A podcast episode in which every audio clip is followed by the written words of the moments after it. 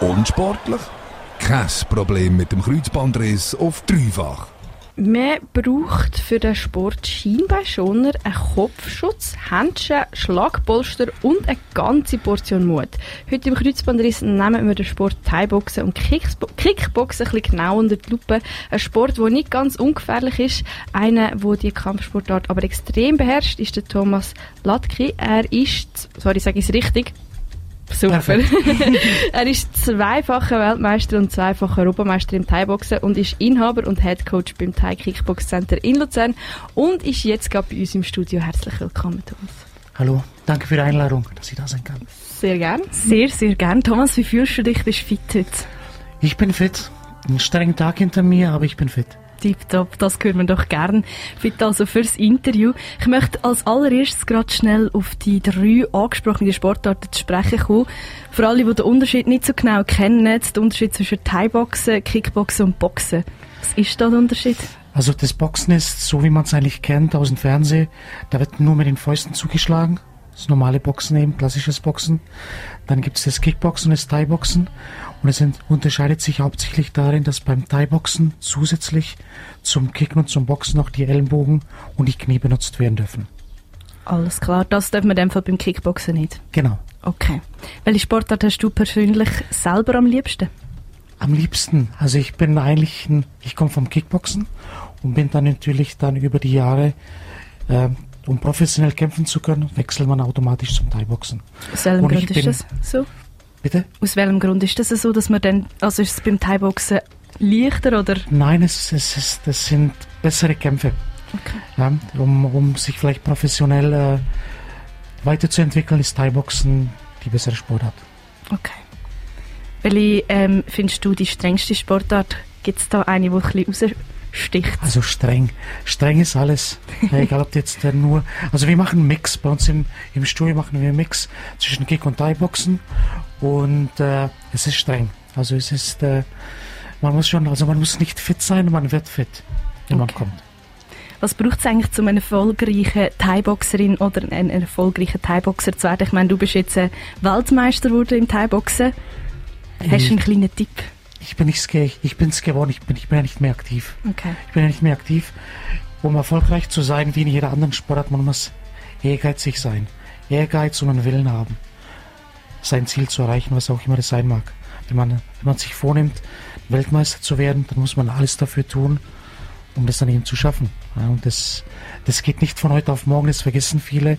In der heute schnelllebigen Zeit vergessen viele, dass es nicht einfach so passiert, dass alles seine Zeit dauert.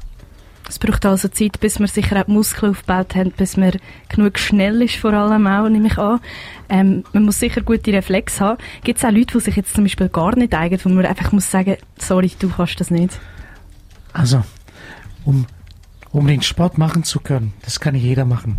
Ja, wir haben Kinder ab, ab vier Jahre und wir haben auch Seniorentrainings bieten wir ab, ab Mitte 45.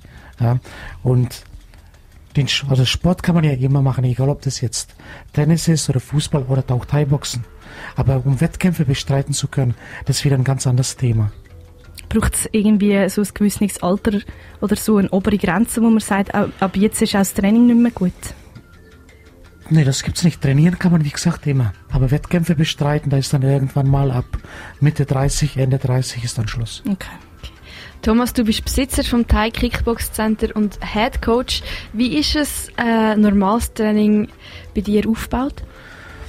Also das Training ist immer, immer gleich aufgebaut. Man wärmt sich natürlich erst auf, dann wird gedehnt, Stretching gemacht und dann je nachdem gibt's äh, Partnertraining, Sandsacktraining oder Bratzentraining. Ja, das, sind, das sind alles Bratzen, das sind solche Schlagpolster. Ja. Die, man ist immer zu zweit meistens der Partner hält die, die Schlagpolster, es wird eine Kombination angesagt und dann macht man diese Kombination. Was ist für dich persönlich das Wichtigste am Training? Am Training Disziplin. Disziplin. Wenn jemand Disziplin nicht mit an den Tag bringt, ist dann nicht, nicht. Ist, ist nicht so. Hat es auch schon gegeben, dass du gesagt hast, jetzt kannst du gehen? Das oder ist schon rausgerührt? Das ist schon passiert, ja. Okay. Ich meine, ich mache, ich betreibe das Studio mittlerweile seit 20 Jahren. Ich habe das damals 1999 von Andy Hug übernommen und äh, habe das jetzt aufgebaut in all den Jahren zum größten Teil Kickbox Studio in der Schweiz. Wir haben sechs Standorte und ja. meistens, wenn man ja jetzt irgendwo in ein Kickbox-Center geht oder Thai-Kickbox-Center geht, geht trainieren, möchte man dann schlussendlich auch Wettkämpfe gehen. Wie ist das bei euch? Kann man bei euch auch einfach nur trainieren, ohne dass man irgendwie in den Ring muss steigen? Selbstverständlich. Es wird keiner bei uns gezwungen, Wettkämpfe zu bestreiten. Ähm, wir haben auch getrennte Klassen für Damen und dann gemischte Klassen. Und natürlich, wenn dann irgendeine Dame dabei ist, die gerne Wettkämpfe machen möchte, dann muss sie natürlich dann auch mit den Herren zusammen trainieren. Da kommt sie nicht drum herum. Genau, du sprichst jetzt gerade an, dass man Männer und Frauen trennt. Ähm, aus welchem Grund ist das so? Na, weil viele Damen einfach nur unter sich trainieren wollen.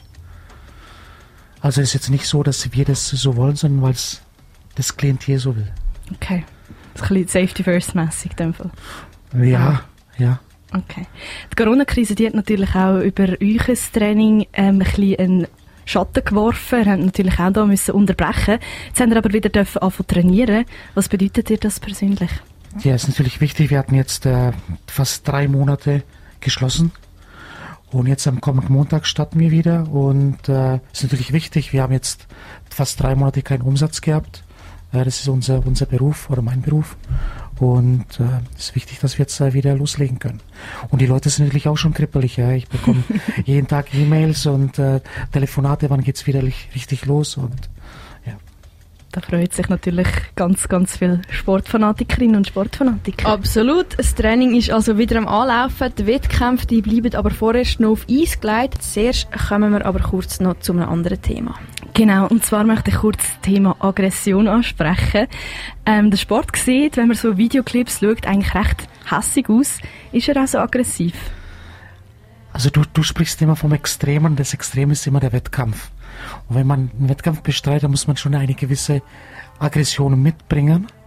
Aber man muss, man, also es ist jetzt nicht, dass man wild aufeinander einschlägt, sondern es ist ja das, sind, das ist ja eine Technik. Man muss ja, man muss die Technik beherrschen, man muss wissen, was man macht. Es ist ja nicht einfach so, dass man jetzt auf den Gegner losläuft und auf, äh, auf ihn einschlägt.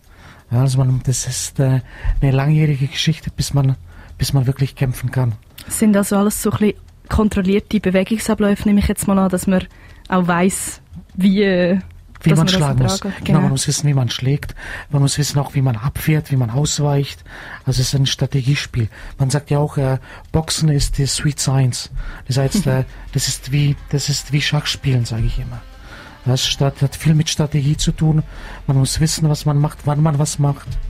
Kampf läuft also so ein bisschen im Kopf ab. Trotzdem, du hast gesagt, eine gewisse Aggression muss man mitbringen. Findest du, der Sport ist eher aggressionsabbauend oder fördernd? Also das Training ist ganz sicher aggressionsabbauend. Fühlt man sich nachher richtig ausgebaut, genau, wenn du, dass man an deine Grenzen kommt. Das ist auch so, dass viele, viele Leute, die zu uns kommen, denken, die seien fit und dann äh, kommen sie halt auf die Welt, weil es einfach wirklich streng ist. Also es ist kein Zuckerschlecken. Und ähm, man kommt an seine Grenzen, man lernt sich auch von einer ganz anderen Seite kennen, wenn, weil viele Leute wissen gar nicht, wo ihre Grenze ist ich, ich kann das da aus Erfahrung reden. Ich bin auch mal gewesen und es ist wirklich streng. Ich es nicht erwartet gehabt, dass es so krass ist. Schon nach dem Einwärmen bin ich so richtig kaputt gewesen. Aber ein gutes kaputt, nachher richtig schön. Ähm, wenn man dir so ein bisschen zulässt beim Reden, dann merkt man, du hast richtig viel Leidenschaft auch für den Sport. Das ist ja eigentlich auch dein Beruf. Was bedeutet dir das Thai und Kickboxen? Ja, das ist ja mein Leben. Ich mache das seitdem ich seitdem ich 13 bin, also mittlerweile seit, äh, muss, muss ich schnell rechnen, 34 Jahren. Ja, und es ist mein Leben. Ich habe äh, alles reingesteckt. Ich bin aus Deutschland hierher gekommen, habe das Studio aufgebaut zum größten Studio in der Schweiz mit äh, mehreren hundert Mitgliedern in, an fünf beziehungsweise sechs Standorten und äh, das ist einfach mein Leben. Das ist mein Lebenswerk. Und da darf man sicher auch stolz drauf sein. Vor allem stolz darf man auch sein auf deine Erfolge. Du bist recht erfolgreich gewesen. Du bist zweifacher Weltmeister im Thai-Boxen, zweifacher Europameister im Thai-Boxen, einmal Europameister im Kickboxen und K1-Veteran auch noch. Das ist so eine japanische Kampfsportart, die ich gegoogelt habe. Nein, K1 ist eigentlich eine, eine Variante zwischen Kick und Thai-Boxen wieder. Ah, okay. Eine, K1 ist eigentlich eine Organisation gewesen. Ja. Die ist sehr bekannt gewesen in Japan, eben durch Andy Hook. Damals hier in der Schweiz auch sehr bekannt gewesen. Ja. Und ich habe eben beim K1 auch gekämpft, ja. Ein bisschen überall in dem Fall schon ein bisschen Ich habe viel mitgemacht in meiner Zeit, ja. Ich hab, genau. äh, wie gesagt, ich habe 1989 meinen ersten Wettkampf bestritten und bis 2007. Krass, in dem Fall ganz schön lange Zeit. Du hast ja schon recht Erfahrung gesammelt. Ich selber bin jetzt noch nie an einem Wettkampf gewesen. Kannst du mal ein bisschen beschreiben, wie ist das so? Wie läuft das an einem Wettkampf ab? Ja, der, wie, man, wie man sagt immer so schön, die Zeit vor dem Wettkampf ist immer die schlimmste Zeit. Da ist dann die Aufregung. Äh, man weiß nicht, wie, wie der Kampf abläuft. Man ist zwar vorbereitet, aber die Nervosität steigt von, von, von Sekunde zu Sekunde, je näher es zum Kampf hingeht. Und bis man dann im Ring ist, dann ist man äh, so ein kleiner elender Haufen innerlich. Voller Nervosität. Ja, und dann, wenn es dann, wenn's dann losgeht, dann ist schlagartig alles weg und geht die Post ab. Ist das wie beim Boxen auch, dass es so Gewichtsklassen gibt und dass man ähm, entweder muss zunehmen oder abnehmen vor den Kämpfen, dass man da in die Bücher oder tiefer Gewichtsklasse hineinkommt? Genau so ist es. Wichtig ist, dass man möglichst, im Idealfall ist es so, möglichst groß für, für seine Gewichtsklasse ist. Also wenn jemand jetzt, jetzt angenommen, der Kampf ist bis 70 Kilo und die, die Person oder derjenige, der jetzt kämpft, ist, ist gerade 70 Kilo, dann würde ich Ihnen sagen, wenn du jetzt schon also vor dem Training 70 Kilo bist, dann sollte man eigentlich noch eine Gewichtsklasse tiefer gehen. Dass man immer ein bisschen abnimmt, dass man möglichst viel aus seiner Reichweite rausholt. In dem Fall richtig viel Disziplin ist da auch gefordert. Mich nimmt jetzt aber Wunder, wie ist also die Stimmung bei einem Wettkampf? Ist es wie im Film oder so? Das ist das genauso wie im Film, wie du es dir vorstellst, genau. Ja, wenn die Zuschauer da sind und vielleicht noch deine Familie mit am Ring sitzt, Freunde, Familie und dich unterstützen, du kommst in den Ring und mit, du hast dir noch irgendwie dein Lieblingslied rausgesucht und dann läufst du da mit der Musik ein und alle feuern dich an. Das ist schon, schon ein äh, unbeschreibliches Gefühl. Hast du auch so ein Lieblingslied gehabt, das dich gepusht hat? Ja, aber meins war jetzt nicht wieder aggressiv, meins war, ich weiß nicht, ob ihr das kennt, äh, vom Spiel mir das Lied vom Tod von den ja. Western. Ja. Die äh, Mundharmonika. Mhm. Das war Geil. Mein, mit, mit, mit, dem bin ich jemand in den Ring eingelaufen. Sehr cool. ähm, wie ist es eigentlich mit der Konkurrenz? Kennt man die? Konkurrenz meinst du jetzt äh, im Wettkampf? Gegner den Gegner. Gegner. Ja, ja, klar. Also wenn man Amateur ist, dann kennt man seine Gegner nicht. Aber wenn man dann, dann Profi ist, dann weiß man genau, gegen wen man kämpft. Und heutzutage gibt es überall Videos, YouTube, und dann kann man seinen Gegner studieren man plant eigentlich wieder den Kampf nachher im Kopf im Vorhinein. Wie ist das aber, wenn man nachher wieder aus dem Ring geht? Ist man mit der Konkurrenz so freundschaftlich oder ist es gleich noch ein bisschen gewisse also es ist, Wut um? Es, es, ist ja eine Sportart. Ja. Es ist Sport und, äh, und ähm, die Aggressionen, die man jetzt an den Tag bringen muss im Wettkampf, die sind nach dem Kampf weg. Ja, die sind dann weg. Egal, ob man gewonnen oder verloren hat. Man ist sicher, wenn man verloren hat, ist man enttäuscht. Aber das äh, war halt der Gegner besser und es gibt keinen Grund, irgendwie auf den Gegner böse zu sein oder weiter aggressiv zu sein. Du hast schon ganz, ganz viele Titel können abstauben. Welches ist so der, der Titel, der dir am meisten bedeutet? Tja, ich würde sagen, es ist der erste Titel, den ich gewonnen habe. Und es ist jetzt nicht unbedingt der Weltmeistertitel, sondern es ist eben der erste, als ich das erste Mal Deutscher Meister geworden bin als Junior mit 17. Und äh, ich glaube, das ist das, äh, der Titel ist mir, liegt mir am meisten am Herzen. Mittlerweile gibt es einfach viel zu viele Verbände und heutzutage nennt sich jeder Weltmeister oder Europameister oder ist jetzt übertrieben gesagt, aber es laufen im Thai-Boxen mehr Weltmeister herum als in, in irgendeiner anderen Sportart. Wieso ist das so gekommen? Warum? Ah, das ist, müsste ich jetzt weit ausholen, weil halt einfach jeder jeder macht sein eigenes Ding, jeder möchte seinen eigenen Verband haben, jeder möchte seine eigenen Kämpfer pushen und es ist halt, es ist nicht reguliert. Das ist das Problem. Also dass es so einen Überfluss gibt quasi. Genau, ja. genau. Es gibt einen Überfluss und es ist halt nicht reguliert. Jeder kann heute eine Thai-Box-Schule aufmachen oder einen eigenen Verband gründen.